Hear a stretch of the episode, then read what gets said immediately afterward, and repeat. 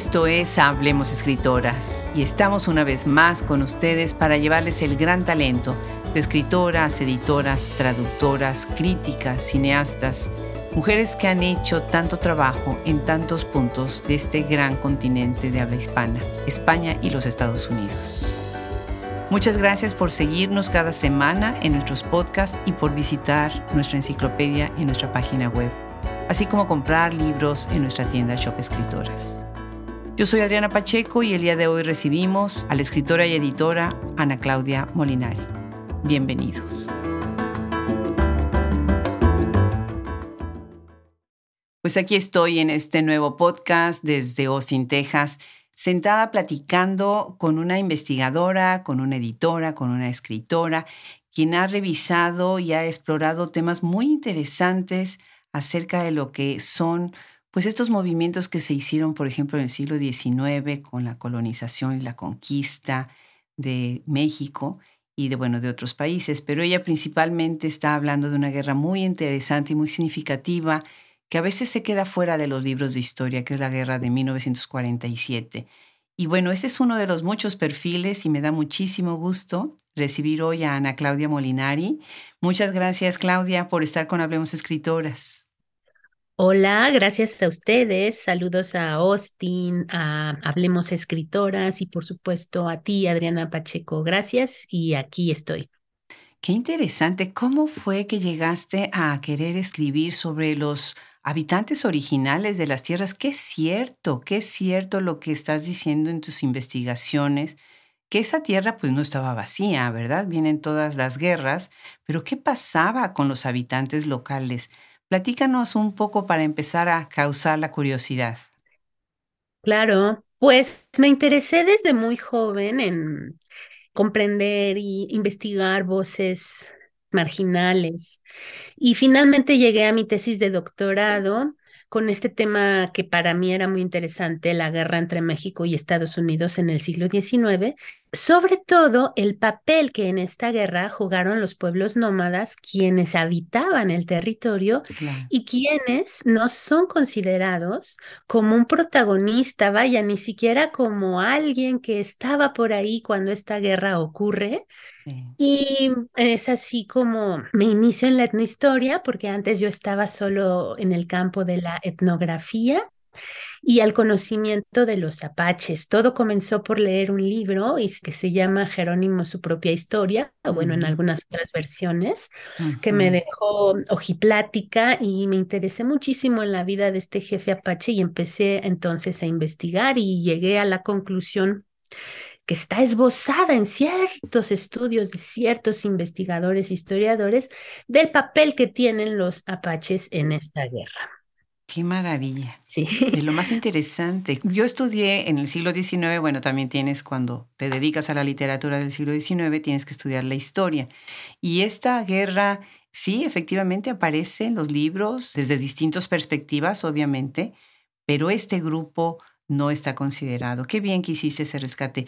Entonces, tú tienes este doctorado en la Sorbona y de ahí sale tu disertación doctoral. ¿Cómo fue? ¿Cómo fue tu tiempo en la Sorbona? ¿Cómo influyó tu manera de investigar, de leer la historia de Latinoamérica y México en su relación con Estados Unidos?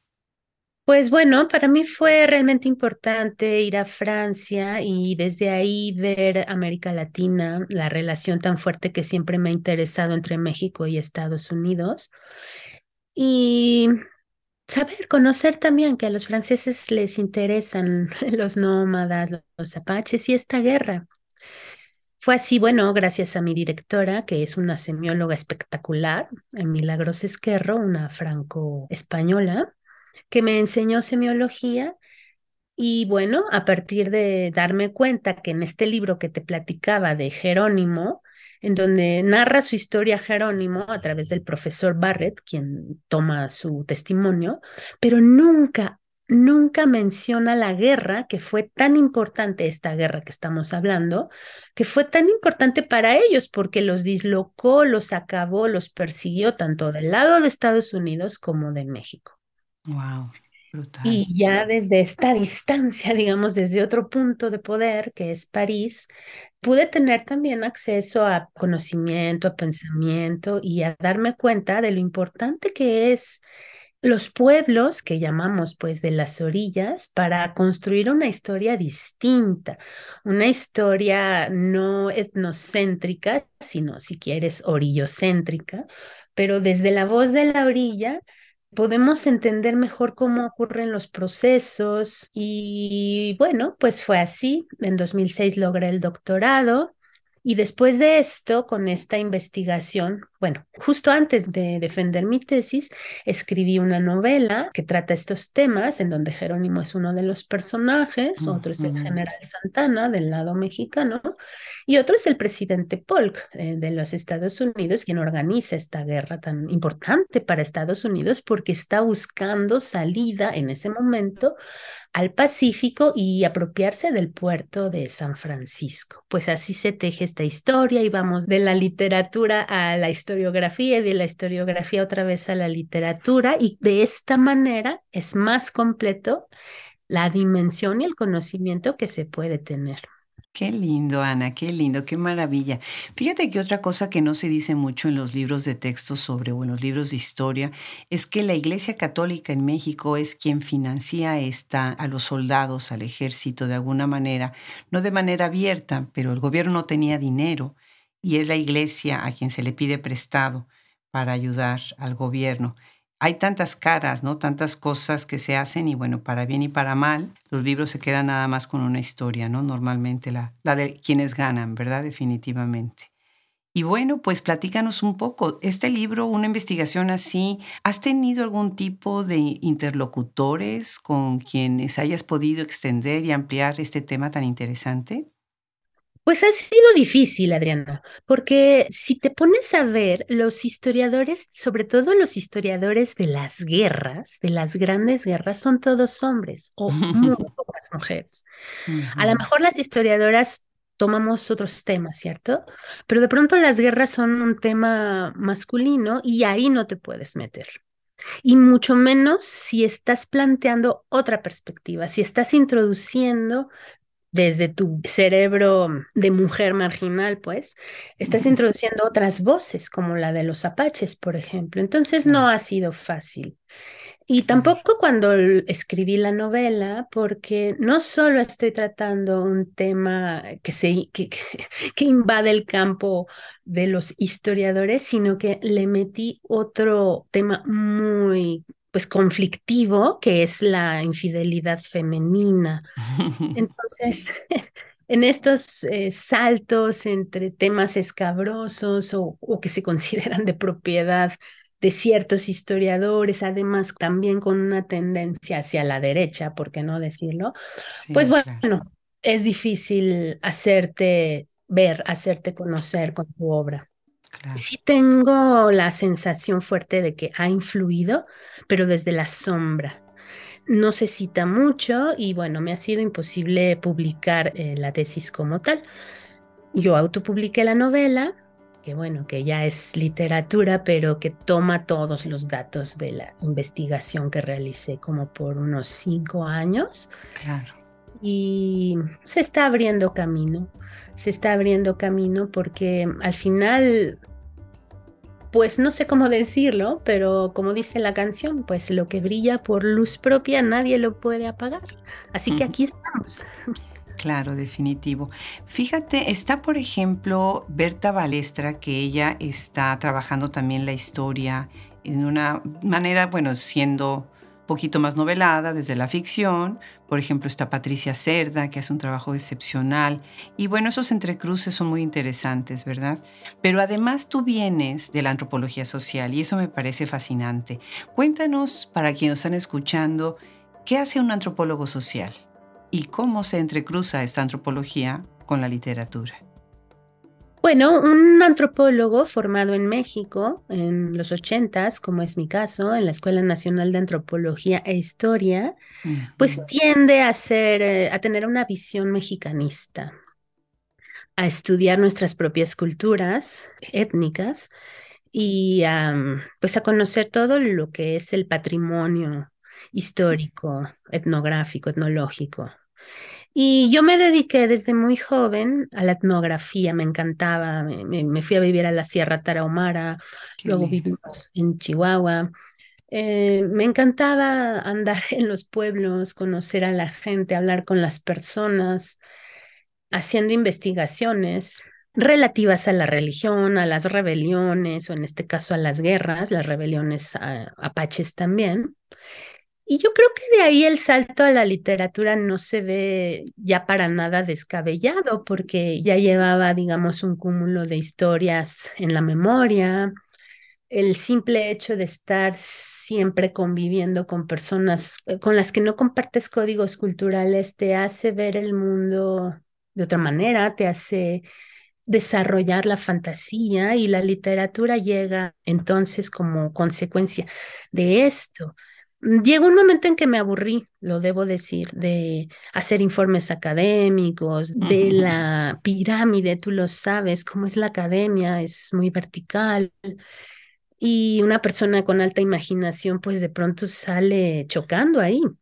Claro. Y bueno, entonces descubrí, como decía mi maestra, si la literatura es la síntesis de todos los saberes, descubrí que desde la literatura también se puede hacer historia, comunicarla incluso de una manera mucho más noble, maravillosa y por supuesto transmitir las voces de estos que son desde el poder quienes habitan la orilla y los marginales. Qué interesante, qué maravilla. Bueno, pues ahorita acabas de mencionar este instituto maravilloso que es el ENA, lo conocemos en México, y que dialoga mucho con el INA. Y bueno, me gustaría que también nos contaras un poco, teniendo escuchas de tantos lugares del mundo, de qué manera dos institutos de esta magnitud pueden dialogar y cómo los investigadores ayudan y promueven, patrocinan algunos proyectos de investigación o reciben fondos. ¿Cómo dialoga entre sí esta gran plataforma que hace estudios en México? Son muy importantes estas instituciones, tanto la Escuela de Antropología e Historia como el Instituto.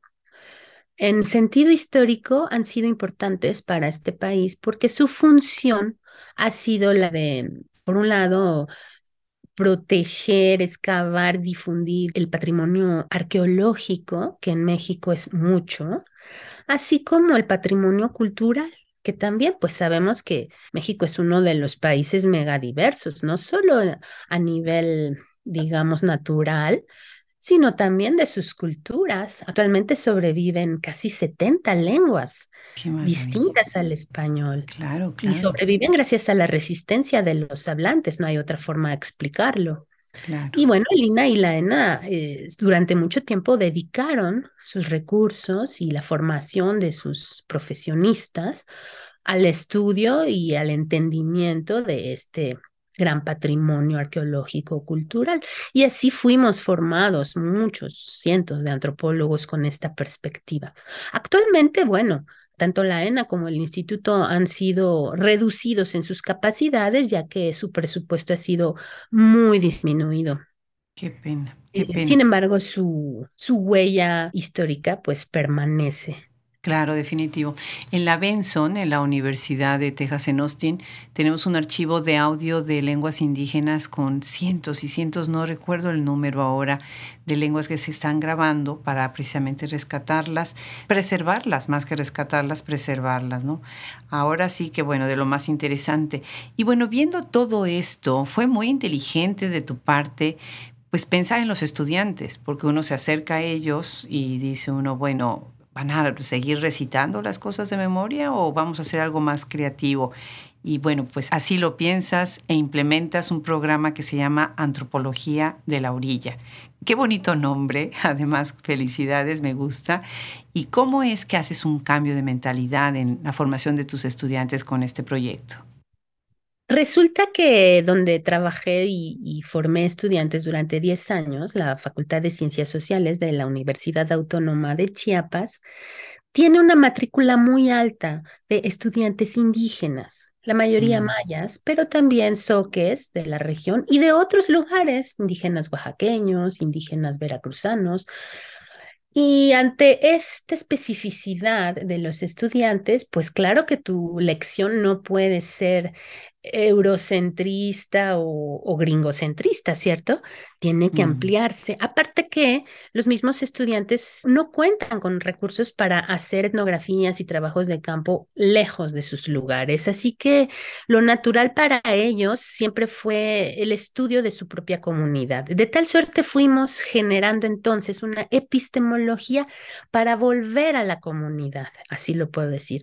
Y esta epistemología la creamos juntos, pero bueno, con mis clases en las que les enseñé para empezar a un antropólogo cubano de mediados del siglo pasado, Fernando Ortiz, quien tiene unos conceptos extraordinarios. Contrapunteo del azúcar y el café, ¿no? Exacto. Este libro plantea el concepto de transculturación para explicar la realidad de los cubanos, pero que se puede extrapolar a, la realidad latinoamericana. Es un concepto maravilloso que deslumbró al mismísimo Bronislaw Malinowski, quien le hizo la introducción, ¿no?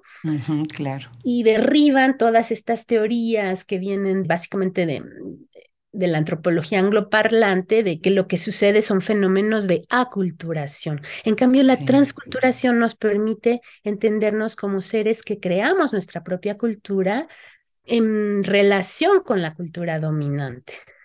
Y otro concepto importantísimo de Fernando Ortiz, bueno, más allá del concepto, un estudio en su libro El engaño de las razas, en donde plantea que la raza es un mito, la raza humana por lo menos, es un mito del capitalismo y nos sirve pues para clasificar, para dominar, para legitimar un orden de poder muy funcional al belicismo. Ahora, con estas y otras muchas herramientas teóricas, armamos nuestra epistemología en donde nos vamos a entender como cultura marginal, pero sí en relación con el poder, no a partir de la clasificación, no a partir de la raza, ni de considerarnos como el otro, porque en la, digamos, en la antropología más racista, por decirlo así, no toda es así, la antropología es genial, pero sí hay ciertas corrientes que, que plantearían esta postura racista en la que el otro no es el diverso, eh, sino es el diferente. Y no, no, no, no estamos por eso. Si nos consideramos todos diversos, pues entonces sabremos que todos somos parte de un colectivo mayor, pero necesarios unos con otros. Así se crearon muchas tesis y muchos estudios y terminaría diciendo que comprobé que existe una relación en la que a mayor conocimiento y profundidad histórica de mi cultura, mayor autoestima, valor de mi identidad y amor hacia la etnia a la que pertenezco. Así que estuvo muy chido hacer ese trabajo en la Universidad de Chiapas. Qué bien, qué bien. Pues me imagino que has impactado a tus estudiantes de una manera muy interesante. Bueno, pues vamos moviéndonos a tu ficción y yo ya sé la respuesta a esta pregunta, pero quiero que los demás la oigan. ¿Quién es Ana Potentino? Pues Ana Potentino es un alter ego, es un personaje de la literatura, es la manera en la que yo tengo o el recurso para insertarme en una literatura construyendo este personaje que se relaciona con escritores muertos, con personajes eh, de la historia también muertos y a partir de ello, conversando, interactuando, eh, pues va generando su propia historia y literatura. Como anécdota, te comento que en una novela, la primera que escribí en el año de 2003, que se llama Del otro lado del turbulento río, justo hablando de la guerra México-Estados Unidos y los apaches, el personaje, que se llama Ana, eh, va a hacerse una entrevista con el presidente James Knox Polk, que en ese momento es presidente de los Estados Unidos, en 1846 y le pide trabajo, pero inventa un nombre, se inventa una personalidad y le dice que se llama Ana Potentino. De ahí, pues recupero el, el mismo nombre que inventé para crear este personaje pues que es una chava que quiere ser escritora, que le cuesta mucho trabajo porque no tiene un capital social para llegar a que le publiquen su obra. Entonces hace un poco de ghostwriter y un poco de excesiva imaginación para intentar sobrevivir y que bueno, finalmente se convierte en escritora. Qué maravilla. Y bueno, pues me llegaron dos libros muy bonitos. Muchísimas gracias, Detectives Incómodos y Diccionaria. Bueno, pues estos dos libros salen, surgen de una editorial que tú fundas, ¿verdad? Se llama Ediciones del Espejo Somos. Platícanos de esta editorial, de este ímpetu que por haberla abierto y de dónde viene el nombre.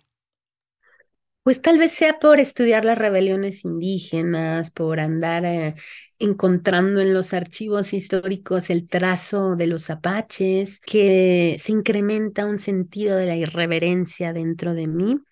Y digo, bueno, pues si no es tan fácil publicar, vamos a autopublicar. Vamos a generar el movimiento sin esperar a que alguien te diga que sí. Entonces, en el año de 2009, en San Cristóbal, donde en ese momento vivía yo, pues imaginé crear esta editorial que así nombré Ediciones del Espejo Somos y no la he dejado, al contrario, me dedico cada vez más a ella. Nos comenzamos a relacionar, bueno, esto yo lo hice con mi familia, por eso hablo en plural, nos comenzamos a relacionar con otros escritores, empezando con los escritores mayas en Chiapas, nuestros amigos, escritoras feministas en América Latina, etcétera. Y bueno, hemos dado lugar a estas voces que igual que la mía, tal vez no encuentran un modo de de dar a conocer su trabajo, porque pues tú lo sabes, Adriana, el, texto no puede quedar sin ser leído porque no cumple entonces su total función y logra ser creado realmente. El texto tiene que ser leído. Y en este leer, escribir es que se genera su función. Y bueno, por eso la creé. Ha sido una experiencia que me ha encantado la de conocer eh, escritores, la de eh, publicarlos, la de tener proyectos como este último de el más reciente libro que tenemos con 17 poetas de Honduras.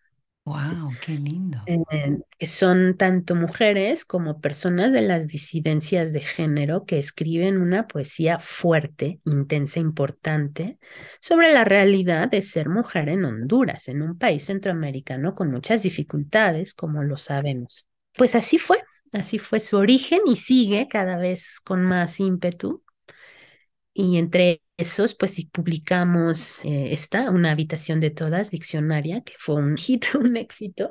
Se nos acabó la primera edición muy rápido. Pues claro, son tirajes pequeños, pero bueno, ahí andamos. Qué bien. ¿Y por qué le pusiste ese nombre? ¿Por qué le pusieron ese nombre? Ediciones del espejo somos. Pues porque, bueno, esto de, esta palabra espejo somos es parte de un discurso que se dio en el Zócalo Capitalino de la Ciudad de México por parte de los zapatistas chiapanecos cuando llegaron a la Ciudad de México en la Marcha del Color de la Tierra 2001, en el que ellos decían, pues espejos somos. Y bueno, después un amigo hace el logo, que está bonito, como alguien viéndose al espejo, como... Reflejándose en el agua, ¿no? Reflejándose en el agua, sí, un poco narciso iba a decir, pero ya lo dije. y, y bueno, eh, nos hizo este amigo este logo, nos encantó. Él mismo propuso, bueno, llamémosle, ah, llámenla, Espejo Somos, y tomamos ese, ese nombre. Ahora todos son somos, ¿te has fijado, Adriana? Todas las, digo, hasta las grandes empresas usan ya esta palabra como para definirse, pero por supuesto que viene de las luchas indígenas, de la reivindicación de las identidades étnicas. Este somos. Fíjate que algo que me llamó mucho la atención en este libro precisamente, no me extraña nada que se haya acabado la primera edición diccionaria, es algo colaborativo, lo cual es muy lindo, pero además tienes todas estas referencias al final y se me hace muy interesante cómo fue que llegaron a esta conclusión de hacer estas referencias y de dónde las sacaron. Pues sí, es una escritura colectiva. Quise realizar el ejercicio de una escritura colectiva entre mujeres, solo mujeres, Y bueno, no llegábamos a un puerto, discutíamos mucho. De pronto cae la pandemia y las políticas pandémicas nos aíslan. Nos reuníamos con estas amigas una vez por semana y escribíamos o conversábamos. Pero bueno, de pronto cae la pandemia y yo lo único que tengo es un encierro en una casa, felizmente, un lugar muy hermoso en el bosque. Y me quedo con una lista de conceptos, que es lo que hemos armado con mis amigas. Ana Negrete, Raquel Larson, Leslie Mejía y Denise Cassés, quienes hicimos este libro, ¿no? Pero bueno, yo me quedo con esta lista de conceptos y en el aislamiento, pues florece la escritura irremediablemente y me pongo a, abordar de mejor y con más fino tejido esta lista, que finalmente logro hacer un sistema de conceptos, ya no solo una lista, sino que estos se relacionen unos con otros, conceptos del feminismo, específicamente de un feminismo latinoamericanista, comunitario, con mucha carga indígena, y logro realizar esto. Un día se me ocurre que pues como se habla de mujeres y esto tiene que llamarse diccionaria, coincido con mis amigas que debemos decir también, las ideas no son de nadie, pero tampoco debes evitar las citas o las referencias, por supuesto que no, son nuestra genealogía, son nuestros maestros. Claro, por supuesto. Que nos dan, es que nos permiten estar parados sobre pies de gigantas, ¿cierto? Entonces, pues bueno, decidimos que al menos la mayor parte de las y los autores que citamos, pues deben estar mencionados eh, con su biografía. Hacemos una búsqueda de sus datos, tanto en la Wikipedia como en otras eh, fuentes, para hacer la biografía de los autores y mencionarlos son tanto hombres como mujeres, porque el feminismo no solo se alimenta del gran pensamiento de las mujeres, sino también hay hombres que son la base, ¿no? Por ejemplo, Engels con esta obra de El origen de la familia, la propiedad privada y el Estado, donde habla de la opresión de las mujeres ahora tan de moda concepto. Entonces, sí, pues decidimos hacerlo para que los lectores o les lectores puedan tener también y saber de dónde viene esta genealogía de ideas y quiénes son quienes aportaron estos conceptos de los que estamos hablando, a los que hemos transformado y vuelto algo propio, como sucedió que muchas personas se han visto influenciadas por esta diccionaria, la propuesta misma de la diccionaria es que tú hagas tu diccionaria, tú elabores tus conceptos, los que te dan sentido e identidad, lo que te gusta, lo que no. Y bueno, hemos visto su influencia sin ser necesariamente citada, la diccionaria en institutos, instituciones, personas feministas, en fin, nos ha gustado mucho el primer real hit editorial de ediciones del espejo somos. Ya tenemos las, la primera reimpresión porque tenemos que seguir la difusión de este trabajo, Adriana. Sí, claro que sí. ¿Por qué no nos lees una de las letras? Pensé en la Y, Yotra, porque de verdad, bueno, mencionas y refleja el espíritu de este libro. ¿Quieres leer? Por supuesto, déjenme la encuentro con rapidez. Es el último, ah no, el penúltimo concepto de una habitación de todas, la diccionaria dice Yotra, con Y.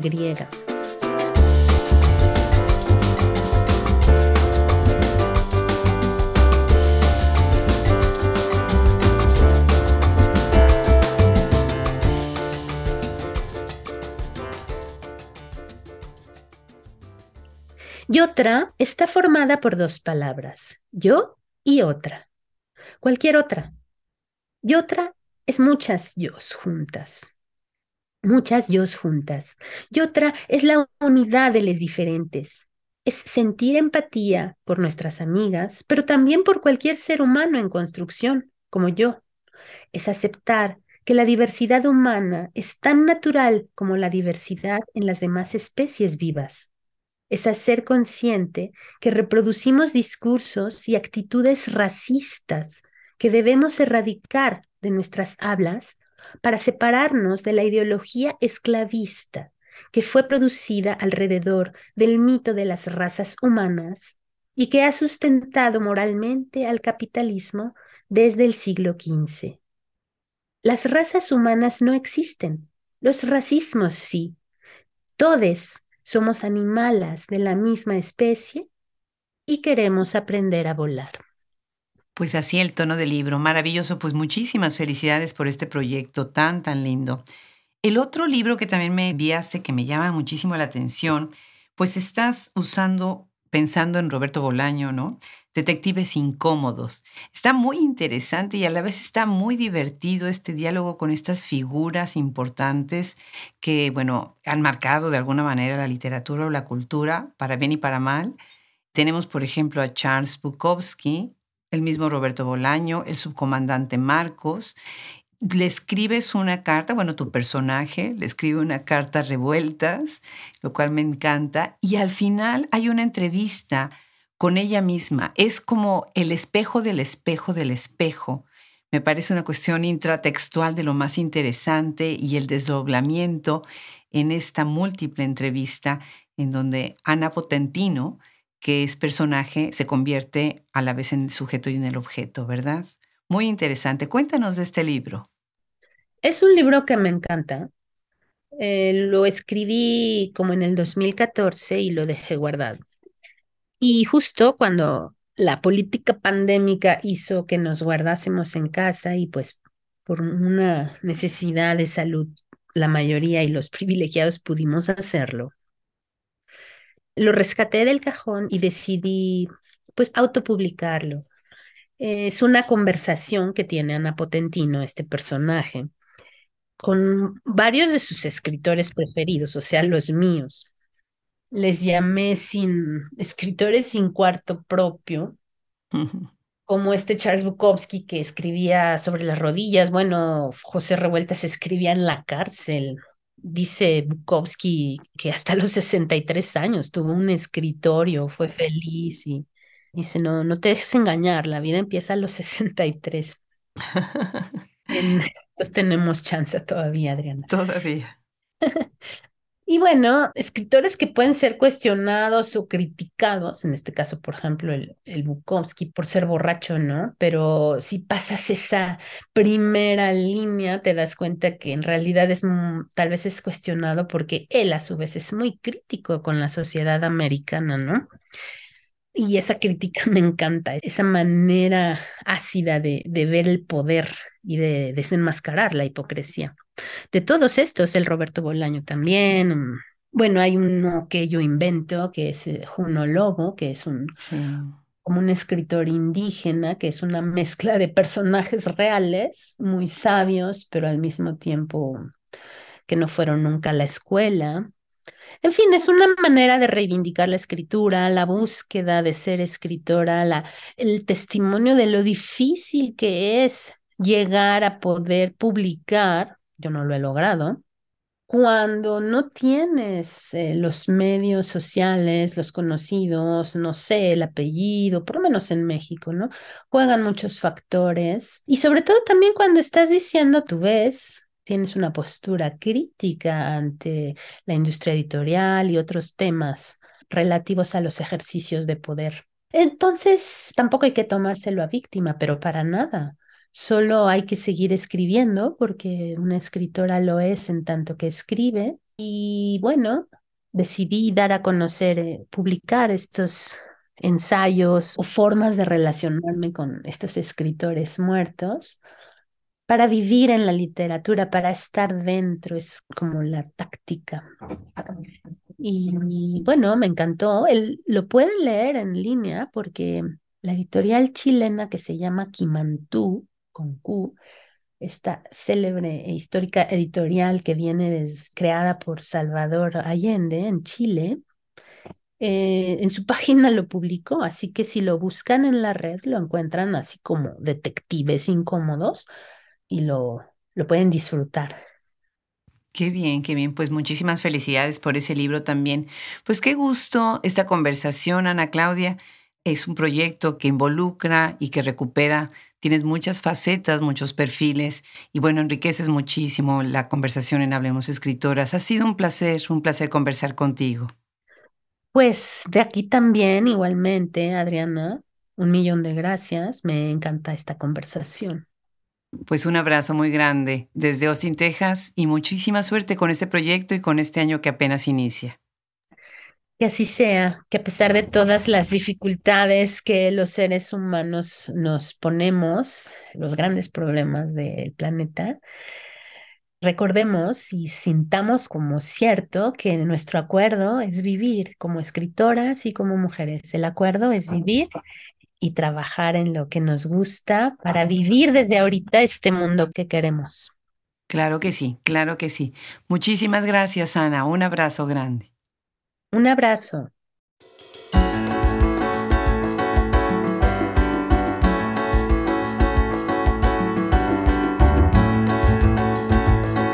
Interesantes todos los proyectos que se dan en tantos puntos del mundo de Latinoamérica todo este trabajo que se está haciendo de investigación, de edición, de publicación. Le damos las gracias a Ana Claudia Molinari y le damos las gracias a todo nuestro equipo que hace posible Hablemos Escritoras, nuestro equipo técnico, nuestro equipo de administración, social media y los maravillosos, maravillosos colaboradores que son parte de este gran proyecto. Cumplimos cinco años, estamos celebrando y bueno, no olviden visitar nuestra tienda Shop Escritoras y vayan, vayan a nuestra página www.hablemosescritoras.com, www.hablemosescritoras.org y desde ahí exploren nuestra enciclopedia con todos los cientos de nombres, entrevistas, libros, sugerencias editoriales. Yo soy Adriana Pacheco y me va a dar mucho gusto recibirlos en nuestro próximo episodio.